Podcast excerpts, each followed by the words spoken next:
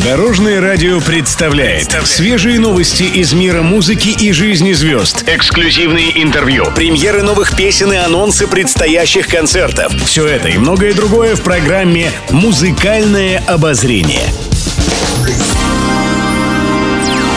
Всем доброго дня! В студии Анастасии Васильева это программа «Музыкальное обозрение» на Дорожном радио. Музыкальные новости. Накануне свой юбилей отметил известный советский композитор Александр Зацепин. Ему исполнилось 95 лет. Как известно, в юности он совсем не мечтал связать свою жизнь с музыкой, а собирался стать простым инженером. Тем не менее, в армии юный Зацепин самостоятельно освоил несколько музыкальных инструментов и стал звездой самодеятельных концертов. Именно в тот момент изменилась его судьба, и талантливого рядового даже направили в Новосибирский армейский ансамбль песни и пляски. Вскоре он окончил консерваторию, и творческий путь привел его в Москву, где он познакомился с режиссером Леонидом Гайдаем. Эта встреча была поистине судьбоносной. Песни Александра Зацепина из фильмов «Кавказская пленница» и «Бриллиантовая рука» теперь знает и любит вся страна. Ну а на советской эстраде он продолжил свой путь в качестве композитора, написав замечательную музыку к песням Аллы Пугачевой. Недавно стало известно, что юбилейный гала-концерт Александра Зацепина перенесли с марта на лето. Творческий вечер под названием «Этот мир придуман не нами» состоится в Государственном Кремлевском дворце 20 июня.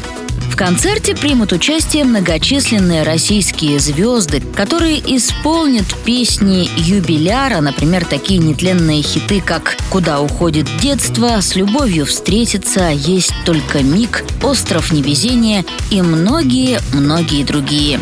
Гастроли и концерты. Лолита вернулась к гастролям после длительного перерыва из-за пандемии коронавируса. Так, свой первый большой сольный концерт певица дала 8 марта в Екатеринбурге. Выступление было приурочено к празднованию Международного женского дня. В частности, артистка пояснила поклонникам, почему она целых 8 лет не приезжала в местный концертный зал «Космос». Оказалось, причиной раздора с руководством площадки стало нежелание исполнительницы работать с антрактами на своих выступлениях. По этой причине буфет лишался заработков. Кстати, концерт «Лолиты» 8 марта в Екатеринбурге длился почти два с половиной часа и не обошелся без сюрпризов. Как пишет пресса, прямо в разгар музыкального шоу Лолита предоставила возможность одному из своих зрителей подняться на сцену и сделать трогательное предложение руки и сердца милой избранницы. Кстати, девушка ответила согласием. Теперь Лолиту ждут с концертами в городах Подмосковья. Тур продолжится в начале апреля. Ты не